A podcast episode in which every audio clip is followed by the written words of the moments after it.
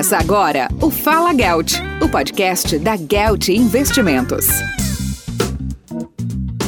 Fala Gelt, aqui começando mais um novo podcast, é, dessa vez para falar sobre um tema aí que está em alta recentemente, principalmente com a mudança né, no nome do Facebook, que é uma empresa de quase um trilhão de dólares, mudando seu nome para Meta, esse assunto entrou em alta de uma maneira. Eu até vi um dado do Google, né, das pesquisas sobre metaverso. Assim, ocorreu uma explosão nessas pesquisas no mesmo momento em que o Facebook mudou seu nome. Mas então, para trazer aqui informação para os nossos clientes, né, para manter eles sempre atualizados né, na falta de inovação e de mercado, nas oportunidades que podem surgir, né, vamos tirar algumas dúvidas também sobre o que, que é NFT, é, blockchain, enfim, essas novas tecnologias que estão dando o norte do desenvolvimento do Vale do Silício, a gente vai é, bater um papo aqui, a gente trouxe gente qualificada aqui para vocês, né? A gente trouxe aqui o, o Rafael, né? Que o Rafael Guetá, ele é um advogado, né? Mas é, tá muito por dentro dessa parte de cripto, né? Ele é, já é investidor tem algum tempo, né?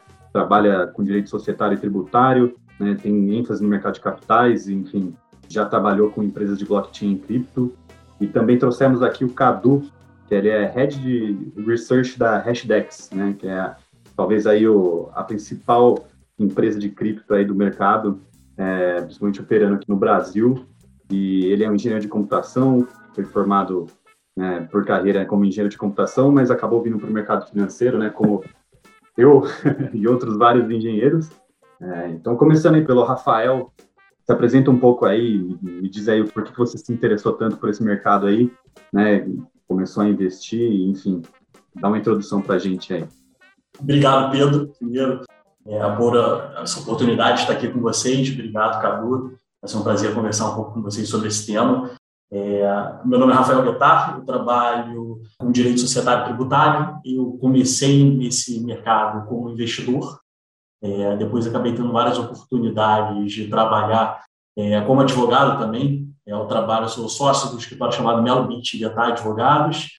É, a gente trabalha com direito societário e tributário. E nós somos advogados da Gelt, então também é bom fazer esse disclaimer aqui, né, que a gente tinha uma parte coligada. e é, eu, então, como eu falei, eu comecei a trabalhar como investidor, comecei a atuar como investidor em 2015, 2016, com Bitcoin, depois fui vendo outras moedas que eu achava interessante, então fui para o Ethereum e outras chains relacionadas a isso.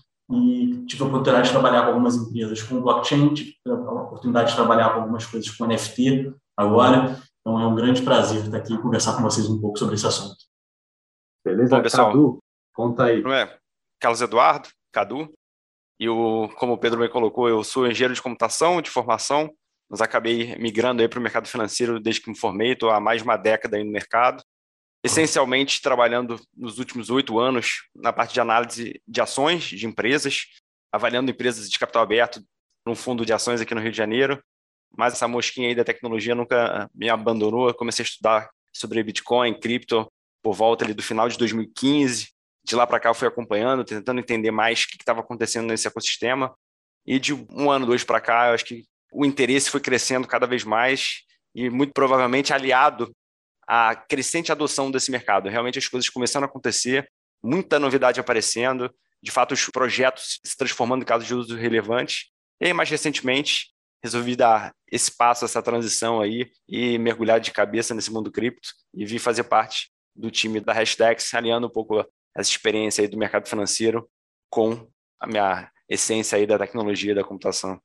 Beleza. A Hashdex ela é uma casa especializada em cripto, certo? Como, como Exato. Qual que é o, universo aí onde, onde opera a Hashdex? A Hashdex ela foi construída para fazer a ponte entre o mercado financeiro tradicional e esse mundo novo, esse mundo cripto. É, a gente estava até conversando aqui há pouco, na origem, né, até muito pouco tempo, era muito difícil você ter acesso facilitado a essa nova classe de ativos. Você, em geral, tinha que abrir contas, é, seja por peer-to-peer, -peer, de certa forma, você comprar de um amigo, você conseguir né, ter alguém que podia te vender ali um cripto, ou você abrir uma conta numa corretora, muitas vezes uma corretora gringa, não tinha tanta opção no Brasil, e bem ou mal, esse acesso acaba tendo alguma burocracia, seja uma complexidade tecnológica, de você ter que tomar o cuidado de ter a custódia dos teus fundos, das tuas chaves, ou seja, do teu recurso financeiro, você sempre teve um medo relevante de hack nas corretoras, que basicamente são aquele o ponto focal em geral desse tipo de ataque. Então sempre foi, de certa forma, meio pouco trivial. E a Hashtags percebendo isso, e até assim, com problemas mais tradicionais, como declaração de imposto de renda, como é que você lida tributariamente com esse negócio, sucessão, como é que você faz uma vez que você começa a investir nessa classe de ativos, a Hashtags percebendo é, essa dificuldade, inclusive dos fundadores, o Marcelo, o Caratori, por exemplo, que investiu em cripto há muitos anos, eles pensavam, cara, eu tenho essa dificuldade, conheço várias outras pessoas que também investem em cripto e querem investir e também têm a mesma dificuldade. Deixa aqui meu contador de cabelo em pé quando eu tento declarar e colocar isso no papel no final do ano, como é que eu resolvo isso? Então a ideia da hashtag surgiu aí, de trazer veículos tradicionais, seja fundos de investimento, seja ETFs, né, que basicamente são fundos negociados em bolsa, que permitem acesso ao investidor mais amplo, de uma forma muito mais simples, segura, regulada, que ele pode ficar tranquilo que ele vai estar investindo em cripto, vai ter acesso a essa nova classe de ativos, sem abrir mão da segurança, sem abrir mão da confiabilidade da corretora que ele costuma operar, e tendo acesso aos mesmos tipos de produtos. Maravilha, a Hashdex é referência total, né, nesse mercado aqui, pioneira. E então, cara, muito obrigado pela sua presença. É, e a gente distribui, né? É, vale lembrar os clientes da Gelt que a gente distribui é, fundos da Hashdex. A gente também tem o acesso ao ETF da Hashdex. Enfim, mas vamos lá, né? Vamos para o tema principal, né? Que é essa história de metaverso, né? Como que vocês definiriam aí o que, que é o metaverso, né? Pode começar aí, Rafael, depois o, o Cadu complementa a gente vai bater nessa bola. Fechado. É, eu acho legal que assim, a terminologia, né, metaverso, é uma coisa que diz que é além do universo. Então você pensa assim, o que é o metaverso? É algo que a gente está fora desse universo, então você é uma rede de computador, você tem uma conexão é, tecnológica por trás disso, em que você sai da sua realidade, você sai do seu universo e entra no universo paralelo, no universo digital, no universo tecnológico. Então, o metaverso, para mim, seria isso, seria você entrar no outro mundo tecnológico digital e criar qualquer tipo de interação dentro desse universo. E aí, qualquer tipo de interação mesmo, tipo, você tem uma sala de reunião com outras pessoas virtualmente, você está fazendo ginástica com outras pessoas de todo o redor do mundo.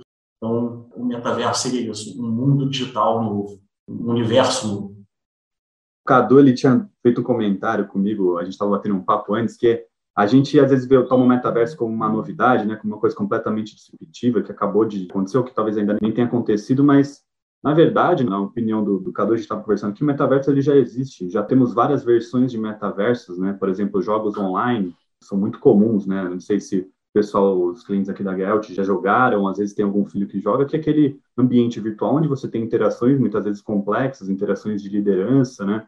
interações de hierarquia e de organização, é, onde a gente muitas vezes acaba fazendo amizades, enfim, esse conceito de metaverso ele tem sido é, talvez aí é, na tentativa do Facebook de se glamorificar o metaverso, torná-lo é, uma coisa assim mais palpável para todas as pessoas, né? Talvez um transformar essa ideia de metaverso em uma coisa mais difundida pela sociedade, quando é, na verdade é, já, já existiram pequenos metaversos espalhados por aí, né, Cadu? Você tinha colocado essa visão, achei bastante interessante, né? Não é uma coisa nova, não. Exatamente. Que o Facebook está fazendo é, de certa forma, uma estratégia de se posicionar como um dos líderes nessa iniciativa.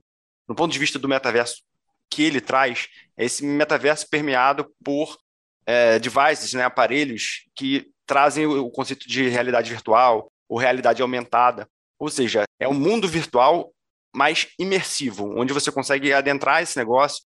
Quem já assistiu, por exemplo, o filme Jogador Número 1, dirigido pelo Spielberg, há alguns anos, que tem um livro homônimo, ele traz um pouco esse conceito.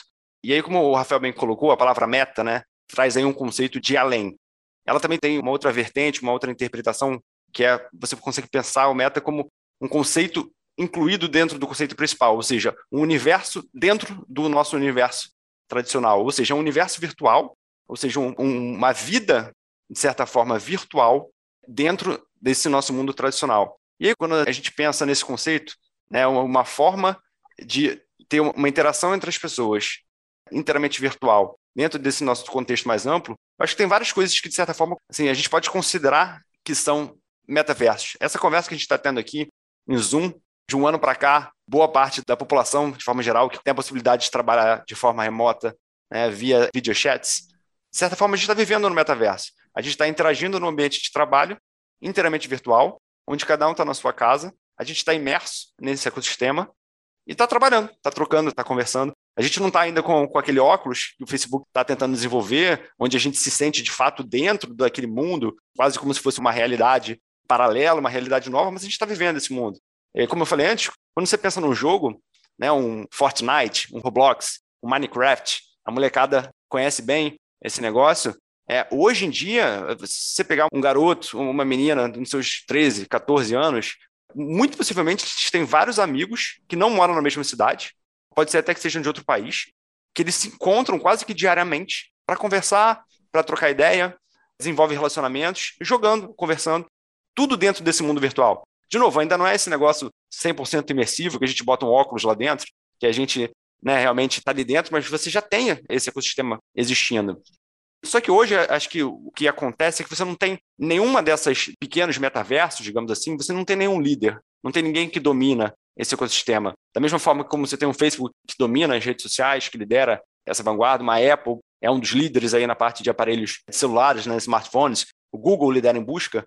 Quando a gente pensa nesse ecossistema realmente imersivo virtual, você não tem um líder, você não tem hardware, você não tem, de fato, tecnologia inovadora ainda que atinge as massas. Acho que o Facebook, com esse movimento, acho que a, o objetivo dele é se posicionar como esse cara. Acho que ajuda a dar direcionamento interno para as pessoas, né, os funcionários do Facebook saberem para onde ir e para atrair talento também. Ou seja, é uma forma de eles se posicionarem publicamente como uma entidade, uma empresa relevante do tamanho que é, como você colocou, quase um trilhão de dólares aí de valor de mercado, buscando estar na vanguarda dessa nova tendência. Então, acho que cada vez mais a gente vai ver outras empresas, mesmo essas mais tradicionais, de jogos principalmente, que acho que talvez seja a melhor representação do metaverso hoje, e outras, interatividade de forma geral, seja vídeo, ou outras mídias, junto com o Facebook, tentando entrar aí nessa disputa, de certa forma. Isso é muito interessante também, porque além do Facebook, né, que está se transformando no Meta, que todo mundo sabe, você tem outras empresas muito grandes que também já estão anunciando iniciativas com relação a isso. Então, você tem a Microsoft, que anunciou já que vai desenvolver o Teams, né, que todo mundo utiliza para reuniões, então vai desenvolver uma parte mais realidade aumentada dentro dele próprio. Você tem a Apple, que está desenvolvendo óculos de realidade aumentada. Você tem diferentes iniciativas descentralizadas dentro de blockchain. Você tem Sandbox, você tem Decentraland, com vários anúncios que estão saindo ultimamente, a gente pode conversar depois sobre isso também. Mas é, é bem interessante ver que vai, se, vai ter várias concorrências. Não vai ter um metaverso, estão vários metaversos. E eles vão se comunicar entre eles, talvez através dos NFTs também. Tem um ponto que a gente pode explorar depois com mais detalhes. Exatamente, né? E também acho que é interessante colocar que existem talvez dois tipos de metaverso, né? A realidade aumentada, né, que é você através de algum óculos especial criar visualizações por exemplo, aqui na minha mesa de trabalho, de repente aparecer alguma outra tela, alguma coisa assim, através de um óculos, ou de repente a gente consegue ter uma videoconferência assim em um simples óculos, aumentando a nossa realidade, né, esse conceito de realidade aumentada, e você também tem aquele metaverso de imersão total, que é você colocar um óculos e projetar um mundo completamente novo, né? São dois conceitos a serem explorados aí, que se tornou talvez o norte competitivo aí de uma empresa gigantesca, né? Por isso que a gente está falando disso, é importante a gente estar tá antenado, né, para as possibilidades, né? E outro conceito aí que, vamos lá, vamos tentar explicar para os nossos clientes. Agora eu quero passar a bola para vocês, vamos ver se você consegue, né? Que é uma coisa que eu também tenho muita dificuldade de entender. Eu que ainda trabalho com tecnologia, acho que estou entendendo aos pouquinhos o que significa um NFT, né? Seria esses não fungible tokens, né? Que são talvez uma parte importante desse novo universo aí de blockchains, né? Quem que se arrisca aí a dar uma explicação aí? Acho que posso tentar dar uma, pincelada, vamos lá, vamos dar um passo atrás. A NFT existe com base na infraestrutura das blockchains. O que, são as blockchains? Basicamente, são registro distribuído, ou seja, descentralizado, que não tem um dono, não tem ninguém, nenhum coordenador central. É um registro distribuído, dessa forma, validado, assegurado, imutável, de forma que transparente, todo mundo tem acesso, de informações diversas, digamos assim. Um primeiro caso de uso para esse registro surgiu com essa moeda virtual que foi o Bitcoin. Essencialmente, você consegue registrar quem detém essa moeda virtual e você consegue registrar as transações. Né? Se uma pessoa A tem uma quantidade de saldo dessa moeda, e ela transfere para B, transfere 10 unidades para B, B passa a ter 10, A passa a ter, porque ele tinha menos 10. Ou seja, essencialmente um registro de um banco de dados, né, de como está o status daquela conta bancária, digamos assim, de todos os detentores daquela conta bancária. Esse registro pode funcionar para armazenar vários outros tipos de informações que não necessariamente só informações financeiras ou monetárias. Por exemplo, quando você pega esse conceito de um banco de dados distribuído, é, seguro, transparente, você pode registrar qualquer tipo de ativo, seja digital ou real, contanto que você consiga representá-lo naquele banco de dados. Vou trazer aqui um exemplo de um cartório, por exemplo. Você pode, da mesma forma que você tem hoje uma entidade centralizada, é, associada a órgãos governamentais que registra que o detentor de um imóvel é fulano, Pedro. Pedro tem um imóvel, por exemplo, ele está registrado no cartório, o CPF dele está associado àquele imóvel. Você poderia muito bem registrar essa informação também numa blockchain. Então você fala que Pedro detém um imóvel e essa informação está armazenada e é pública e todo mundo pode acessar e ela está lá guardada na blockchain. E aí o que, que você faz com essa informação? Quando você pega esse título cartorário, digamos assim, esse certificado, esse registro desse imóvel e você armazena ele na blockchain, guarda ele na blockchain e você associa ele a um titular, você está criando um registro único de um bem associado a uma pessoa. E quando você pensa nessa titularidade digital, esse conceito pode ser estendido a qualquer outro tipo de ativo, seja ele virtual ou real. Então, por exemplo, um imóvel é naturalmente um ativo único, um ativo que não tem um similar a ele. Um imóvel num determinado endereço, num determinado apartamento, ele é único. É isso que é o atributo que você deu o nome aí de não fungível. Ou seja, ele é não replicável. Se você pensar em dinheiro, por exemplo, dinheiro é um ativo fungível. Se eu tenho um dólar, você tem um dólar, e a gente trocar esses dólares, cada um continua com um dólar, porque é exatamente o mesmo ativo, tem a mesma propriedade. Um ativo não fungível, como um apartamento, trazendo aqui um exemplo, ele é um ativo único. Ele não pode ser trocado por outro equivalente, porque não existe um equivalente a dele.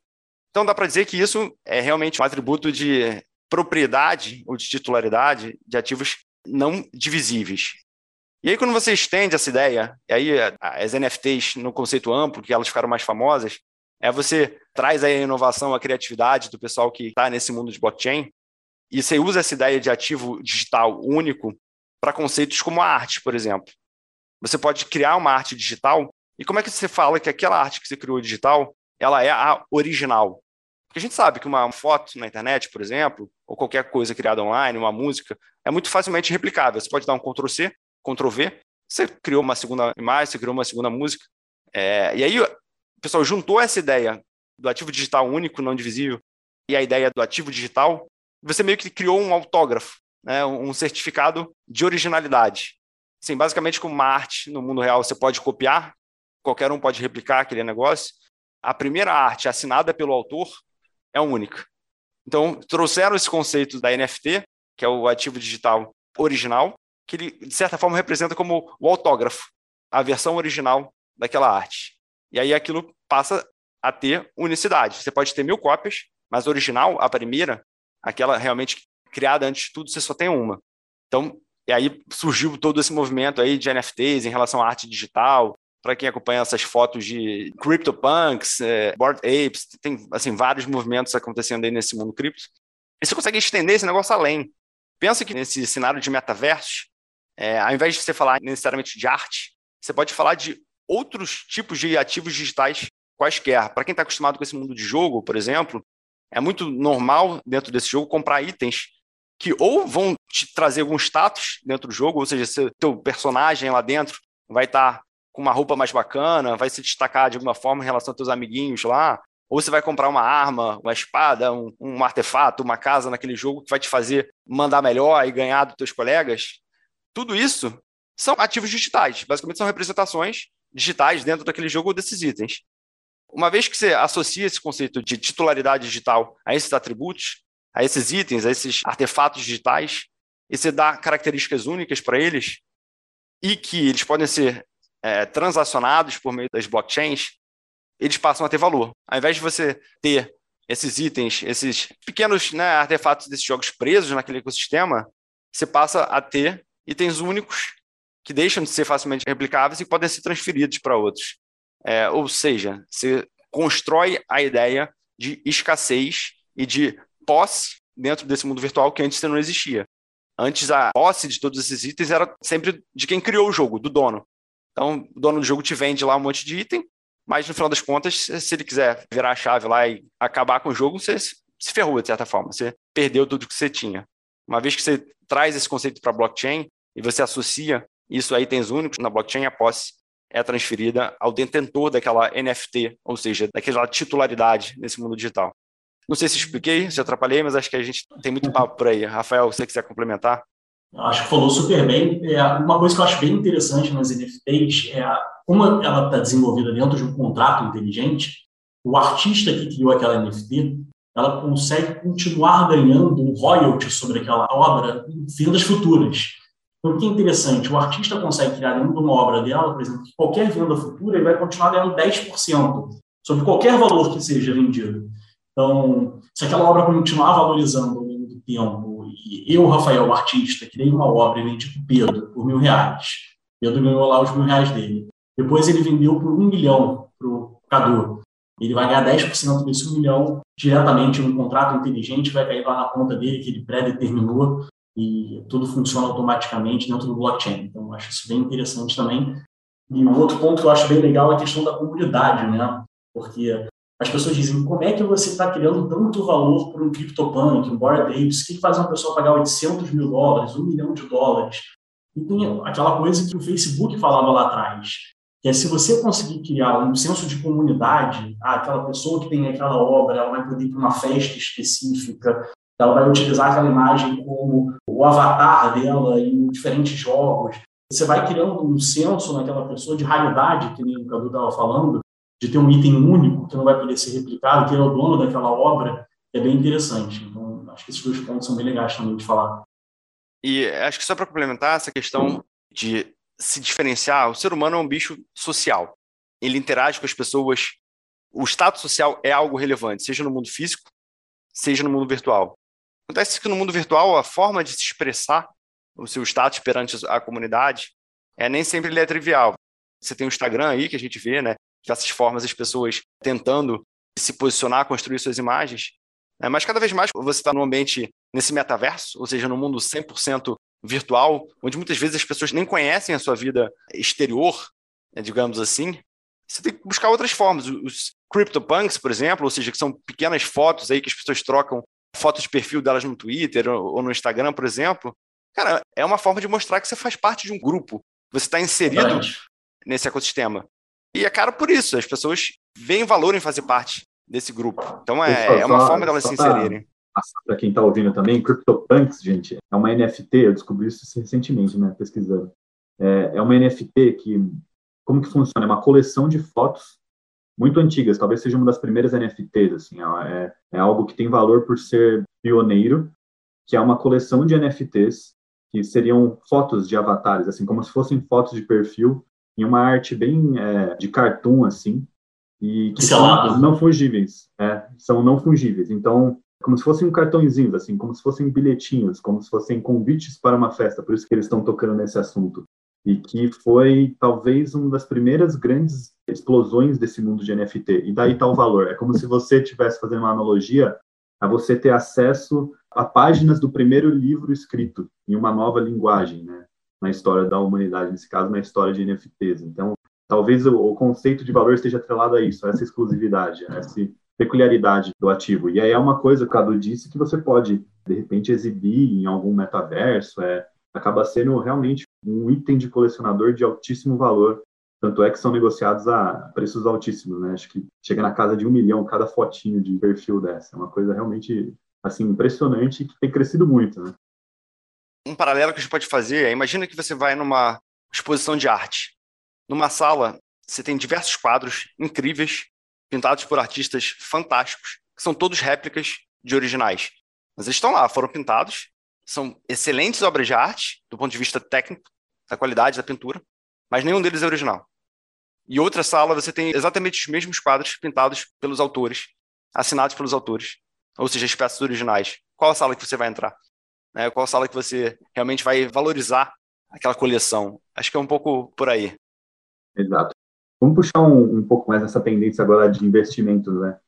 Nesse novo norte aí, quais vocês acham que são as empresas e ativos que devem, assim, participar dessa tendência, né? A gente tem, por exemplo, no conceito, já ouvi falar de NVIDIA, né, que é uma fabricante de chips e placa de vídeo, que está também se posicionando de uma maneira de criar integrações né, dentro desses multiversos. Você tem o próprio Facebook, você tem algumas criptomoedas que vêm ganhando relevância. Na visão de vocês, assim, quais setores ali da tecnologia tendem a se valorizar? Né? Quais empresas que estão se posicionando nesse sentido?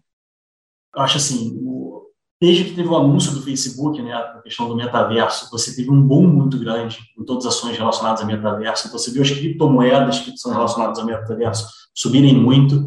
E aí você tem vários, você tem Decentraland, Sandbox, são as duas maiores, desde é, criptomoedas específicas para jogos. Então, eu acho que esse é um cenário que, se continuar se desenvolvendo, como provavelmente vai se desenvolver, pode ser uma fonte legal de investimento para longo prazo esses multiversos todos, estão centralizados quanto centralizados. É, você tem atualmente uma outra categoria de investimento que é interessante, que são os jogos play to earn.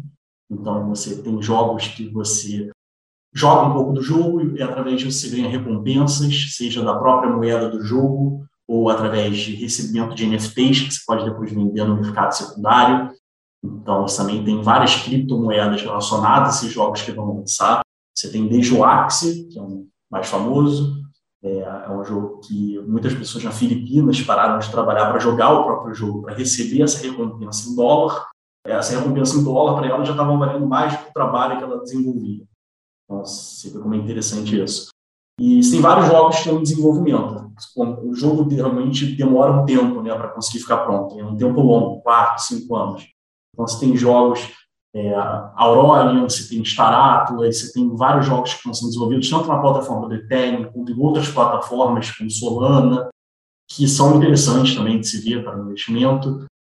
As próprias criptomoedas, você tem Bitcoin, Ethereum, você tem os outros Layer Ones que são competidores do Ethereum, então também é bem interessante ver isso. Você tem é, redes que são competidoras, que querem concorrer com o Ethereum e trazer uma escalabilidade maior, já que o Ethereum está sofrendo com esses FIIs mais altos. Então, você tem, como eu te falei, a Solana, você tem a Avalanche, você tem outras criptomoedas relacionadas a isso. Eu acho que todos esses plays são interessantes, obviamente, com investimento, sempre pensando no investimento mais longo prazo. Cripto é um investimento bastante arriscado, tem muita volatilidade nisso. Você viu que recentemente o Bitcoin, por exemplo, bateu 68 mil dólares e hoje já está 46,900, então tem uma volatilidade aí implícita, tem que levar sempre isso em conta, ter um portfólio de investimento, é, arriscar o que você está disposto a perder. Então, acho importante também falar isso. Acho que são os três interessantes, na minha opinião, para dar uma olhada com calma. A impressão que eu fico, né, assim, de ter estudado um pouco sobre isso e, enfim, colocado o pezinho na água é que, assim, para investir em NFT é muito complexo, porque você talvez precise estar inserido no mundo onde essas NFTs são valorizadas para você entender. É a mesma coisa que você querer investir em arte sem conhecer os artistas. É um, é um passo arriscado, certo?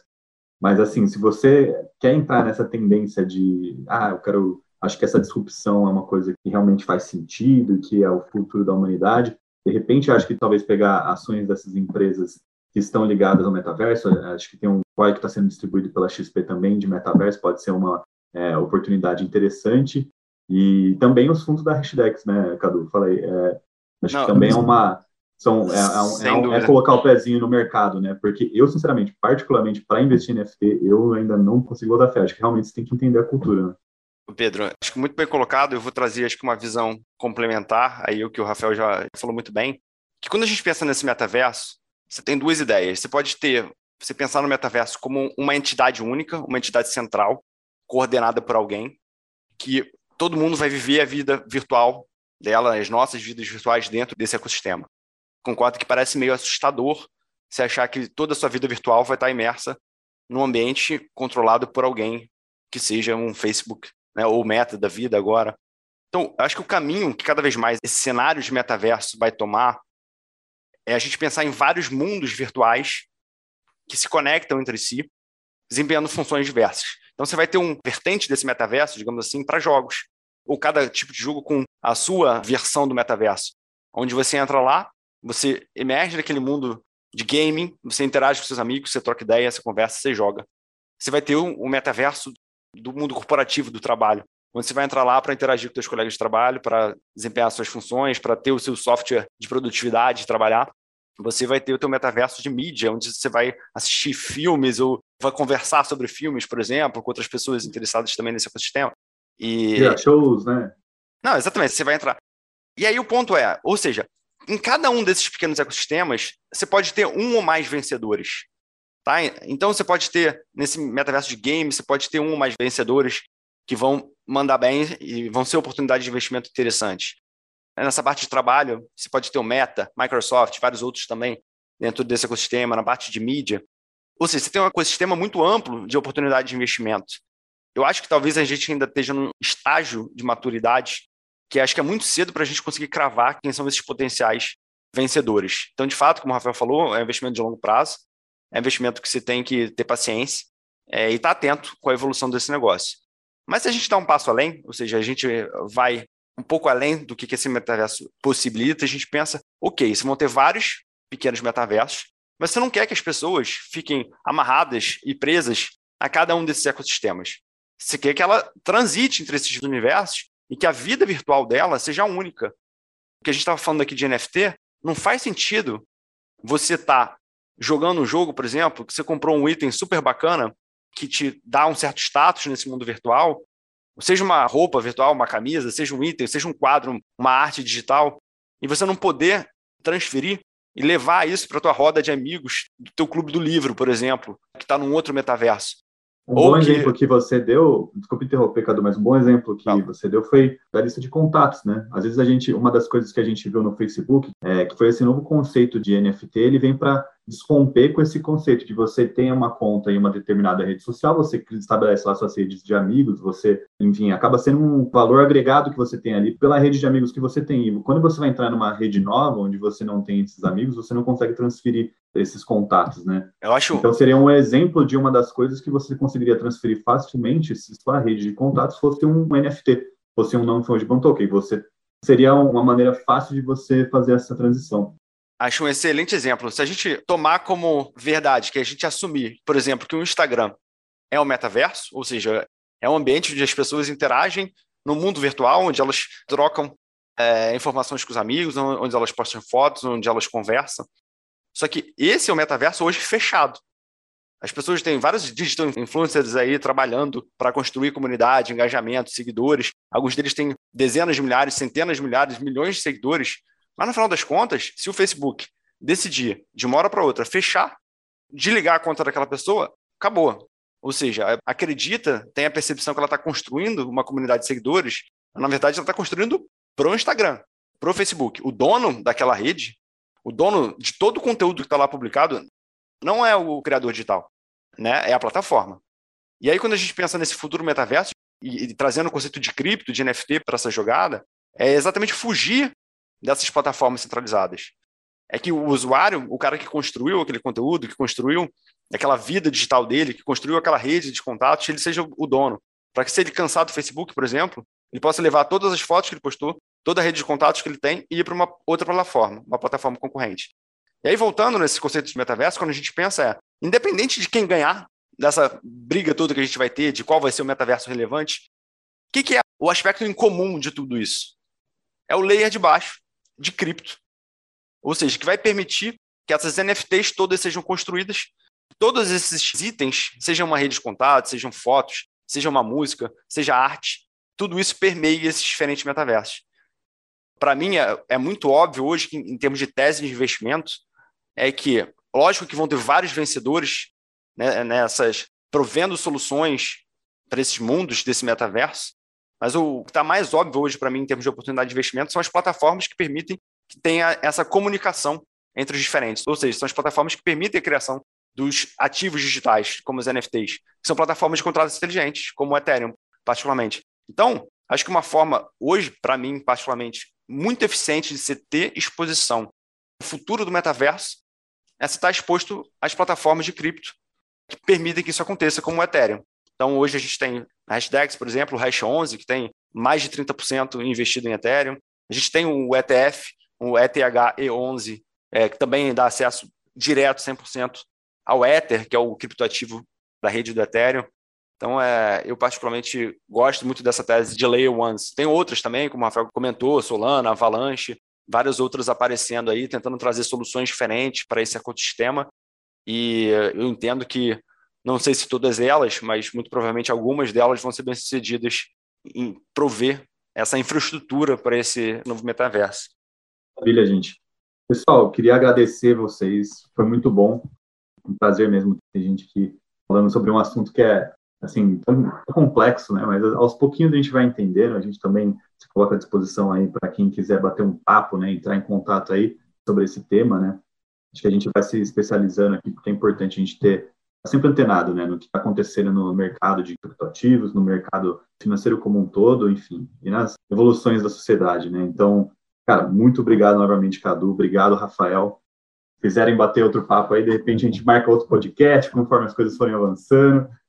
Dá para fazer algumas outras partes, né? Tem muita coisa para conversar desse assunto. Poxa, cara. A gente não falou que nem um décimo do que, que é o universo de cripto. Pois é, então, é. Só assim, pincelar o assunto no máximo. Eu pesquisei bastante hoje, né? Porque assim, eu, eu, sou da parte de tecnologia aqui, mas eu confesso que eu ainda não conhecia tanto, né? Então, cara, eu fiquei hoje o dia inteiro vendo vídeo para tentar entender. Cara, é uma coisa realmente impressionante que está acontecendo, gente.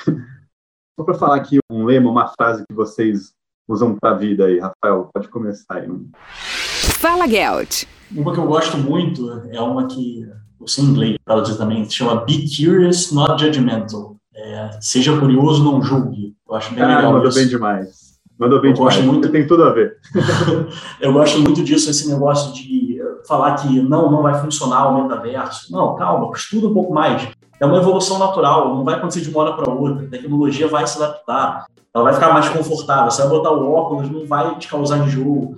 A tecnologia vai evoluir para essas coisas funcionarem. Uma coisa que então, eu estava vendo aqui é que aqueles seis Ds da disrupção, né? Você começa com uma descoberta, e de repente você vem com uma decepção, né? Porque a primeira experiência de usuário normalmente ela é É horrível a primeira Então, por exemplo, as primeiras câmeras fotográficas você tirou uma foto, mas era muito grande, você tinha alguma coisa, aí você abandona a tecnologia e depois você tem a disrupção, que é quando alguém vem e reorganiza aquilo e torna aquilo palpável. Então também a gente não pode esquecer da internet, né? Não tanto tempo atrás, para você acessar a internet, você precisava de um modem discado, aquela conexão via telefone, aquele, aquele chiado lá para conectar, caiu o tempo todo a tecnologia ela evolui em exponencial, né? É muito rápido a evolução dela. Então, quando você logo vê, a tecnologia mudou e está super confortável de utilizar. Você vê o celular, é um trambolho atualmente Só trazendo seis Ds aqui, né? A digitalização, né? Depois vem a decepção, né? Que aí você tem uma experiência de usuário ruim e fala, ah, isso aqui não é tão bom. Quando você coloca um primeiro óculos de realidade virtual, dá um pouco de dor de cabeça, você fala, ah, isso aqui não é... Aí, de repente, vem a disrupção, quando alguém vem e arruma aquilo que estava te incomodando. Aí você vai ter a desmaterialização, que é você trazer aquilo realmente de uma maneira digitalizada. Aí você vai ter a desmonetização, que você começa a tornar aquilo mais barato para acessível, né? Acessível uhum. para você conseguir ganhar escala e de repente você tem uma democratização da tecnologia e aí já está todo mundo imerso. Todo mundo hoje já tem um celular no bolso, né, praticamente. Então, é, com uma câmera digital, né, que era o exemplo. Essas coisas assim, fazem parte. É. E pegando também uma, acho que uma frase que é exatamente isso que você está falando, também em inglês, que é gradually then suddenly. Ou seja, é gradualmente, então de repente. No sentido é. de as coisas vão acontecendo devagar nessas inovações tecnológicas até que todo mundo está usando. Então, é gradual até você ter aquela virada de chave onde o negócio realmente explode e atinge aquele ponto da curva exponencial, né, que atinge velocidade de escape. E eu acho que positivo tá para cripto, a gente não está lá ainda. A gente está na evolução incremental. Ou seja, acho que está muito cedo em termos de oportunidade de investimento. Muito cedo mesmo tem muita coisa para acontecer, muita água para rolar ainda. Geração Eu de valor. Concordo 100% também, Deus. Mas é isso. Muito obrigado, Rafael. Novamente isso. aí. Um abraço, gente, foi pessoal. um prazer aí. estar com vocês e estamos à disposição para as próximas aí. Super é... prazer, gente. Tchau, tchau. Você ouviu o Fala Gelt, o podcast da Gelt Investimentos.